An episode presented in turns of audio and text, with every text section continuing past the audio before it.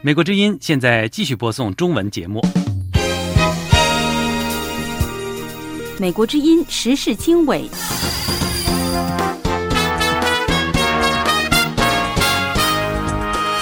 各位听众朋友，大家好，欢迎收听美国之音的时事经纬节目，我是志远，从美国首都华盛顿向您播报。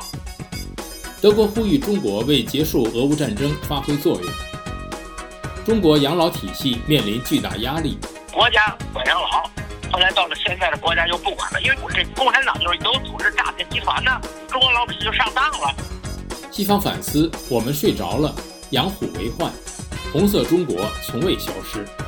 Frank Carter 说：“红色中国从未消失，只是国外的人们睡着了。”与西方脱钩是北京战略的一部分吗？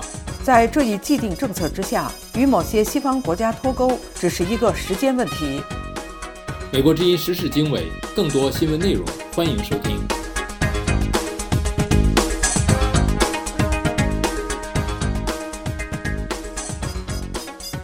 美国之音时事经纬。首先，宇宙与大家分享一组国际要闻简讯：德国呼吁中国为结束俄乌战争发挥作用。宇宙是的，志远。德国外交部官员五月二十六号说呢，德国政府呼吁中国运用对莫斯科的影响力，为尽早结束俄乌战争发挥建设性的作用。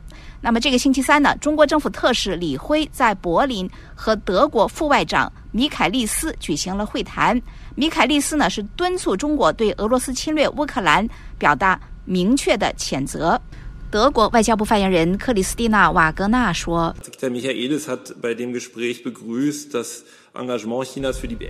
米利斯副外长在会谈期间对中国致力于结束俄罗斯的侵略战争，以及最近和乌方举行的会谈表示欢迎。米凯利斯副外长表示，中国作为联合国常任理事国，在发挥建设性作用、维护世界和平与安全方面负有特殊责任。德方还呼吁中方运用其影响力，促成俄罗斯立即停止侵略战争，并从乌克兰全部撤军。此外，中国还应该。运用其对俄罗斯的影响力，促使俄方停止不负责任的核言论。中国在南中国海设登浮标导航吗？分析人士称，中共以灰色地带战术威吓美菲联军。宇宙啊，是的，志远。那么中国呢，是在南中国海海域呢设置了三座灯浮标。菲律宾呢，在两个星期之前呢，也在这个海域投放了五座导航浮标。位于新加坡的夏威夷太平洋论坛分析人士亚历山大·尼尔告诉美国之音说：“The tit for tat scenario depends what the function of these buoys are for. There are various roles for buoys, which can include.” 看这些浮标的用途，它们有多种功能，但是有些浮标带有科技优势，可以用来监控。这些灯浮标可以有助于扩大中国海上民兵船在南中国海的布局。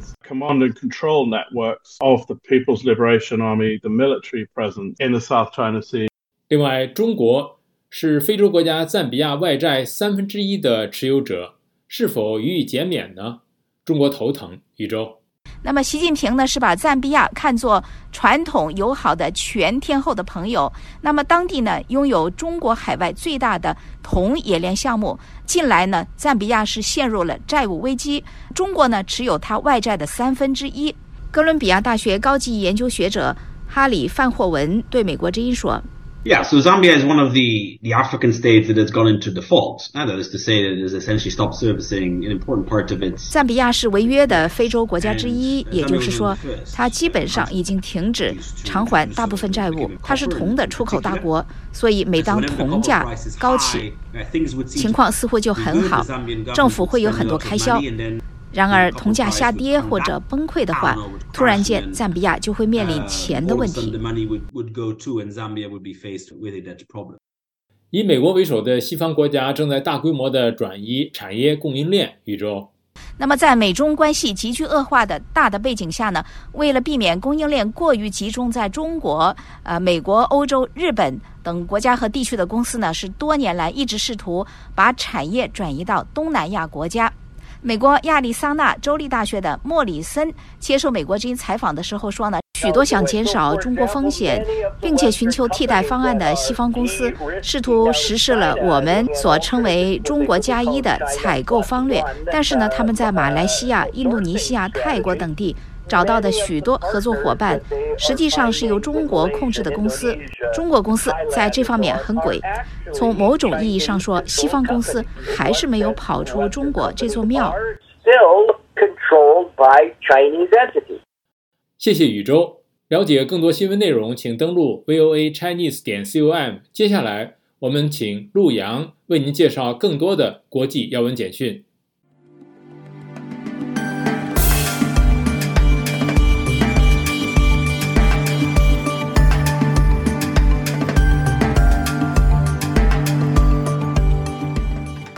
美国之音时事经纬继续，请陆阳来介绍更多的要闻简讯。中国养老体系面临巨大压力。陆阳，志远，中国政府最近出台养老服务建设清单，但是不论是经费来源，还是家庭成员的照护培训，或者是养老院的鱼龙混杂，以及所谓的社区关怀电话十分不专业等，一胎化下的独生子女不寄望国家能切实帮助到他们，甚至觉得。这些官方口说的福利，不止父母等不到，连他们这一辈可能也等不到。旅美中国社会学家周孝正说：“中国在那个七十年代、八十年代就开始搞独生子女，当时就骗这共产党，就骗这帮老百姓，哎，国家管养老。后来到了现在的国家又不管了，因为这共产党就是有组织诈骗集团呢，中国老百姓就上当了。”志远，美国国防部官员如何看待台湾独立？陆阳，志远。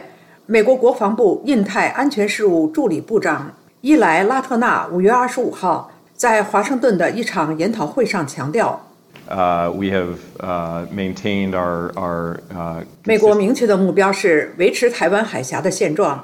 美国不支持台独。”他说：“我再强调一遍，美国不支持台独。”拉特纳说：“美国不相信台海冲突是不可避免或即将发生的，因为。”美国和盟友集体的威慑力是强大而且真实的。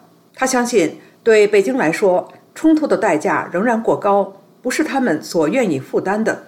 志远，美国分析人士评论中国经济胁迫。洛阳，志远，美国商务部前助理部长纳扎特·尼卡赫塔尔说：“This is a scheme essentially controlled by the state。”这本质上是一个由国家控制的计划。最终达到对这些国家的控制。中国经济胁迫问题被写入七国集团领导人联合公报。专家认为，这意味着七国集团对中国的认识更加统一。从“一带一路”后层出不穷的债务危机，到立陶宛因挺台遭受贸易霸凌，专家呼吁为伙伴国提供更多资源，对抗中国胁迫。志愿，美国国防部高官称。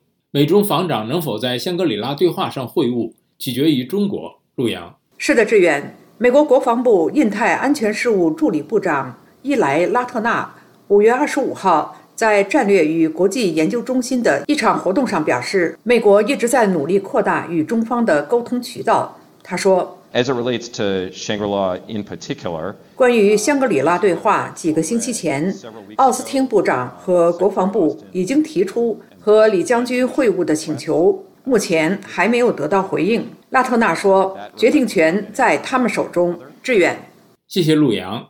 了解更多新闻内容，请登录 voa chinese 点 com。接下来继续带您关注美中商务部长面对面，中国经济胁迫引全球反弹。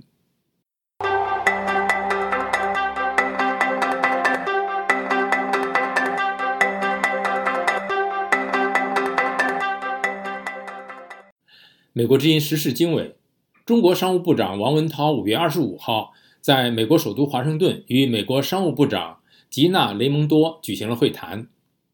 美国商务部在会后表示，双方进行了坦诚和实质性的讨论。公布的会议纪要显示，雷蒙多对中方打压美企提出了关切，尤其是中国最近对在华经营的美国公司的一些行动。事实上，发达民主国家对中国在政治争端中使用贸易壁垒作为报复的反应日渐强烈。七国集团首脑此前在五月二十号发表的联合声明中，宣布将设立一个名为“应对经济胁迫协调平台的新框架，来抗衡包括来自中国的经济胁迫。而韩国总统尹锡悦参加七国集团峰会，联合起来反对中国经济胁迫。与此同时，中国官媒《环球时报》抨击中国经济胁迫的说法，称中国没有从事此类活动。下面是宇宙分享美国之音记者克里斯蒂娜·里和易林的报道。好的，志远。美国之音记者克里斯蒂娜·里报道说，中国作为仅次于美国的世界第二大经济体，被指责利用其经济地位达到政治和军事目的。根据总部设在柏林的莫卡托中国研究所的数据，二零一零年二月至二零二二年三月期间，中国在全球范围内进行了一百二十三起经济胁迫案件。美国之音记者易林报道说，《环球时报》在五月二十一号发表的一篇英文文章中说，中国外交部表示，中国从不主动挑起关税战，也从不无端打压任何外国公司。环球时报还说，称中国经济胁迫是捏造罪名。不过，叶林的报道说，环球时报的说法是错误的。中国正在越来越多地使用经济胁迫，系统性的针对其目标企业施加各种形式的压力，以实现外交政策目标。公共政策智库德国马歇尔基金会将经济胁迫定义为使用商业、金融或者其他经济工具和资源达到政治目的，包括建立影响外国政府实体或者个人的依附关系。中国目前是一百二十多个国家和地区的最大贸易伙伴，这是北京能够很大程度上左右那些想进入其庞大市场的国家。澳大利亚战略政策研究所在今年二月发布的一份报告中指出，随着中国在国际争端中采取更加强硬的立场，经济胁迫已经成为中华人民共和国外交政策工具包的关键组成部分。这份名为《反制中国胁迫外交》的报告指出，在2020年到2022年之间，中国对19个国家以及欧盟实施了不同形式的经济胁迫，其中包括贸易限制、投资壁垒。旅游限制、网络攻击和对个人的制裁，经济胁迫的对象通常是与台湾接触、反对中国在南中国海的主权声索、批评中国在新疆和西藏的压迫，或者越过北京的其他政治红线的国家。欧洲外交关系委员会在二零二二年的一份报告中指出，中国对欧洲的经济胁迫发展趋势令人深感忧虑。总部位于华盛顿的战略与国际关系研究所，二零二三年三月在发表的一份报告中，详细分析了自从二零一零年以来八起中国使用经济胁迫的案例，得出的结论是，中国的经济胁迫实际上并不十分有效。不过，同时报告也指出，随着中国经济发展，北京使用这种手段的趋势在不断的上升。志远，谢谢宇宙分享美国之音记者克里斯蒂娜里。和意林的报道，了解更多新闻内容，请登录 voa chinese 点 com。马上回来带您关注二零二三年亚太经合组织部长会议在底特律召开，中国经济反弹乏力，令市场失望。二零二二年十一月底，中国大陆的很多年轻人走上了街头，和平且勇敢地表达出自己对于新冠防疫政策的想法和主张，白纸运动就这样发生了。集会现场发生了些什么？我是被很多警察那样架着，然后拖到一小巷子里面，就一个人甚至勒着我脖子，勒得巨紧，就没有办法呼吸那种。我说太紧，我无法呼吸，他就打我的头，开始拳打脚踢了。走上街头的年轻人在思考什么？但我频频的回头，我看着还在那里集会的人群，我在想，我们做完了这件事情会导致什么后果吗？我对未来会发生的事情非常担心。被拘捕的年轻人后来经历了些什么？我总是感觉他们在想给我加一个罪名，什么分裂国家、颠覆国家政权这种。他们一直在问你跟境外的关系什么，把我往那边去带。欢迎收听美国之音出品的播客节目《岳阳电话》，我是吴阳。美国之音时事经纬。二零二三年亚太经合组织贸易部长会议五月二十五号至二十六号在美国密歇根州的底特律举行。主持这次会议的美国贸易代表戴奇大使在讲话中说：“与会者必须进行创造性思维，为更具韧性和可持续性的未来做好准备。另一方面，中国经济反弹乏力，令市场失望，而当局迟迟未能推出有力的经济刺激计划，进一步影响了全球市场对中国的信心。下面是陆阳分享相关的综合报道。陆阳，好的，志远。戴奇在简短的开场白中提到了全球经济面临的挑战。We meet at a time of shared uncertainty and challenges in the global economy. 我们在全球经济面临共同的不确定性和挑战之际举行会议，其中包括脆弱的供应链、不断加剧的不平等和日益恶化的气候危机。我们今天看到的大流行病和日益增加的地缘政治紧张，加剧了这些挑战。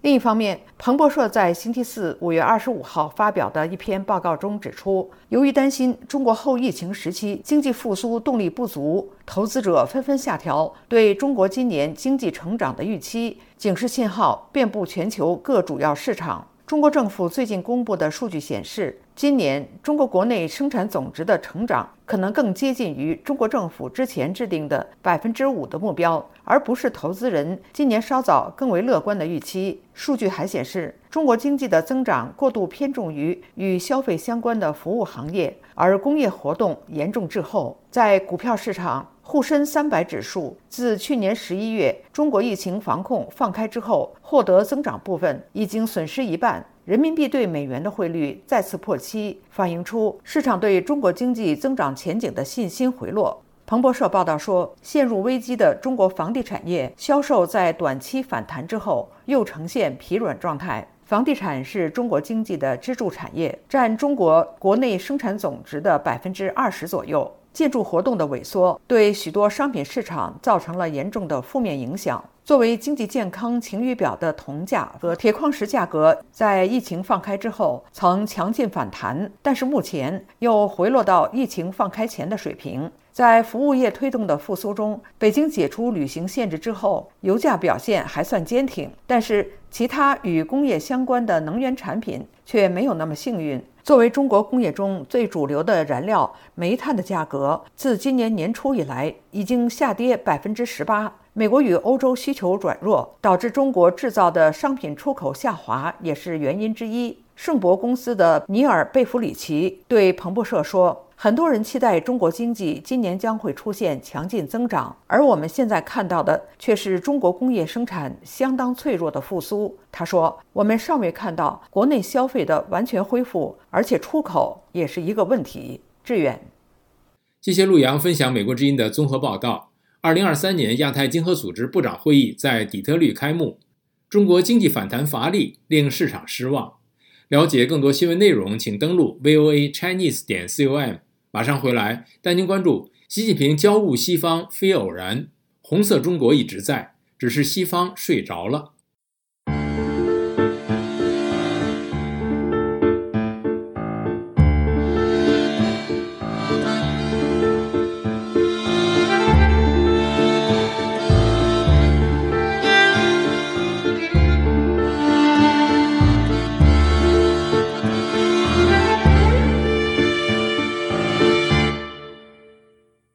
美国之音时事经纬。不久前，美国之音对基辛格基金会知名度很高的拥抱熊猫派代表之一的戴博进行了专访，点击率超过一百万。戴博否认了这个标签，不过承认西方扶持中国的战略已经失败，原因是习近平的崛起。不过，西方的整体反思认为，红色中国从来没有消失过，只是西方睡着了，或者说是装睡。才导致今天的养虎为患。以下是美国之音记者齐笑天的美国热搜报道。美国外交家杂志的主编香农切兹采访了《人民三部曲》的作者 Frank de Carter，从历史的角度分析了美中关系走到现在这一步的必然性。这篇采访的题目是：毛泽东后的中国什么都没变，所谓的改革是为了建设社会主义，而不是放弃社会主义。Frank de Carter 说。红色中国从未消失，只是国外的人们睡着了。每当美国前总统比尔·克林顿、乔治·布什、前澳大利亚总理陆克文或英国前首相托尼·布莱尔谈论中国经济改革后，政治改革将如何不可避免地发生时，他们都提供了决策层所需的所有证据，以证实他们认为外部力量可以通过和平进化来改变中国。一九八九年夏天，江泽民将和平演变作为共产党统治的关键威胁之一。今天，这仍然被视为一个巨大的危险。毛泽东决定在一九七二年与美国建交的原因，并不是崇尚民主，而是因为他认为苏联是一个更大的威胁。一个关键时刻出现在二零零八年的金融危机中。中共领导层开始相信，他们正在目睹西方民主世界的终结。他们对社会主义的优越性的信念似乎终于得到了回报。一个结果是，中共产生的自炸情绪将外交事务变成了战狼外交。然而，对于资本主义最终走向衰落最狂热的信徒，可能是习近平。中共关注的不是经济，他们关注的是政治和权力。一些中国领导人，如温家宝和李克强，被称为改革派。有时人们遗憾地认为，如果他们的影响力更大，中国今天在政治和经济上可能更加开放。但是这些领导人最终都没有质疑中国共产党的执政权，也没有接受民主或国家权力需要相互制衡的理念。共产主义国家的经济在不同的时期会发生很大的变化。一九四九年后，共产党花了几年的时间实施残酷的土改和公私合营，从而农村的农民失去了土地和对收成的控制。没有一个改革者真正设想过放弃在一九五零年代通过如此多的暴力手段获得的东西。当邓小平在一九九二年提出土地应该租赁以吸引外资时，称这是社会主义手中用来吸引外资的工具。对于更多的外国投资，并不会改变中国的社会主义性质。正是生产资料的所有权属于国家，赋予了党吸引外资的信心，从而在加入世贸组织后，中国成为了所谓的世界工厂。重点是，中共是为了建设社会主义而对一个僵化的集体化经济进行了改革，而不是放弃社会主义。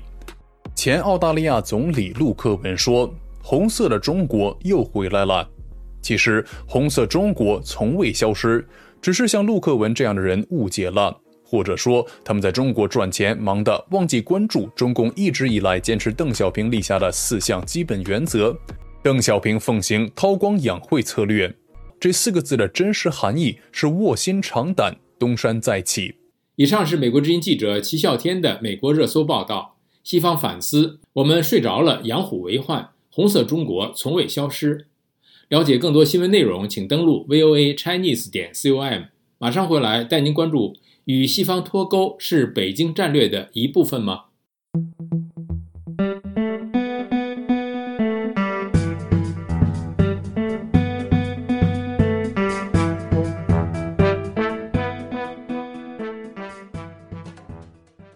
美国之音时事经纬，在七国集团最近提出对华经济交往将致力于。去风险而非脱钩。一天之后，中国宣布对美国芯片制造商美光科技实施制裁。这是近年美中两国关系急剧恶化以来，中国封杀的第一家美国主要芯片公司。此举在相当程度上也得以让外界一窥北京反脱钩和去风险的应对策略。下面是陆洋分享美国之音记者孙成的报道。陆洋，好的，志远。除美光遭禁之外，中国最近还突袭了几家外国公司的中国办事处，并拘留多名员工甚至高管。尽管出现了这些，中国似乎突然加速与外国脱钩的迹象，但是观察人士指出，人们并不应该感到意外。战略顾问咨询公司伯克利研究集团新兴市场实践和国家经济安全事务负责人哈里·布罗德曼说。七国集团不应将中国自身希望脱钩或降低风险视为讽刺或突如其来，这一直是北京的战略的一部分。在核心领域自立自强是中国长期奉行的基本国策。在这一既定政策之下，与某些西方国家脱钩只是一个时间问题。中国过去几十年来的发展，在相当程度上得益于全球化。中国今后的盛衰也和其经济与世界的融合息息相关。中国在竭力令自身关键产业与西方脱节的同时，也坚决反对脱钩。中国官媒称，去风险是新瓶旧酒。五月二十五号，官方再次警告说，不要以去风险之名行去中国化之实。中国商务部新闻发言人宋玉婷还呼吁说，七国集团成员应该将不寻求对华脱钩的表态落到实处。亚洲时报五月二十三号在一篇文章中说。中国宣布对美光实施制裁，意在警告其他跨国公司不要加入西方的去风险计划。全球咨询和保险经纪公司未来超越上个月的一项调查发现，西方企业对美中脱钩深表担心。有超过百分之四十的企业受访者预计，这两个最大经济体之间的经济脱钩将在二零二三年大大加强。持相同观点的企业在二零二二年还不到百分之十五。在美中关系急剧恶化的大背景下，很多美国和西方公司近年来一直在努力减少在中国的风险敞口，而中国似乎也早已在未雨绸缪。亚利桑那州立大学教授莫里森说：“中国也一直在去风险，不但是外国公司，中国公司自己也在减少对中国的风险敞口，越来越多的离开中国。”志远，谢谢陆阳分享美国之音记者孙成的报道。与西方脱钩是北京战略的一部分吗？了解更多新闻内容，请登录 voa chinese 点 com。接下来带您关注极右翼组织誓言守护者领导人因冲击国会山事件被判十八年监禁。在变化的时代，世界似乎充满不确定性。我们所闻并不反映我们所见。我们寻求事实真相。当我们只被告知故事的局部时，我们失去了信任。在危机时刻，我们的梦想、希望和期盼明天更美好的祝愿，赖于新闻自由。在美国之音，我们为您带来的报道，是人们冒险去观阅的。我们把世界连接在一起，并伴以事实真相。在美国之音，我们向您展示完整故事。美国之音时事经纬，极右翼组织誓言守护者领导人因冲击国会山事件被判十八年监禁。以下是美国之音记者法里瓦尔发自华盛顿的报道。反政府民兵组织誓言守护者的创始人和领导人斯图尔特·罗兹因在2021年1月6号冲击国会山事件中扮演的角色而被判处18年监禁。检察官想要判处25年徒刑，但在前总统唐纳德·特朗普的支持者发起的这一袭击事件中，该判决仍然是迄今为止最严厉的。这项煽动串谋指控称。罗兹和其他誓言守护者的成员密谋使用武力反对美国政府的权威，并阻止、阻碍或拖延美国法律的执行。这一先有使用、源于内战时期的指控，最高可判处二十年监禁。罗兹自2022年1月被捕以来一直被拘留，他的律师要求以拘留时间折减刑期。态度反抗的罗兹在量刑听证会上称。自己是一名政治犯，称自己唯一的罪行是反对那些正在摧毁我们国家的人。他声称，与极右翼的骄傲男孩不同，誓言守护者是一个非暴力团体。他说，他没有在一月六号进入国会大厦，也没有预料到其他成员会闯入国会大厦。但检察官说，耶鲁大学毕业的前陆军伞兵罗兹是这起暴力袭击的幕后策划者。联邦检察官凯瑟琳·拉科奇周四表示，要威慑他人并维护法治，二十五年徒刑是必要的。罗兹于二零零九年创立了誓言守护者，该组织自认为是更广泛的爱国者运动的一部分。这一运动相信政府正在侵犯他们包括携带枪支一类的权利。近年来，他们发表了反移民和反穆斯林的言论。虽然他们否认使用暴力，但在过去十年中，一些成员被判犯有重罪。梅塔法官表示，罗斯作为誓言守护者的领袖，应对其同伙的行为负责。梅塔说：“因为他，他们才在一月六号来到华盛顿特区。”美国之音时事经纬，了解更多新闻内容，请登录 voa chinese 点 com。各位听众朋友，今天的时事经纬节目就播送到这里，感谢您的收听。这次节目的导播是王云，我是志远，我们下次节目再会。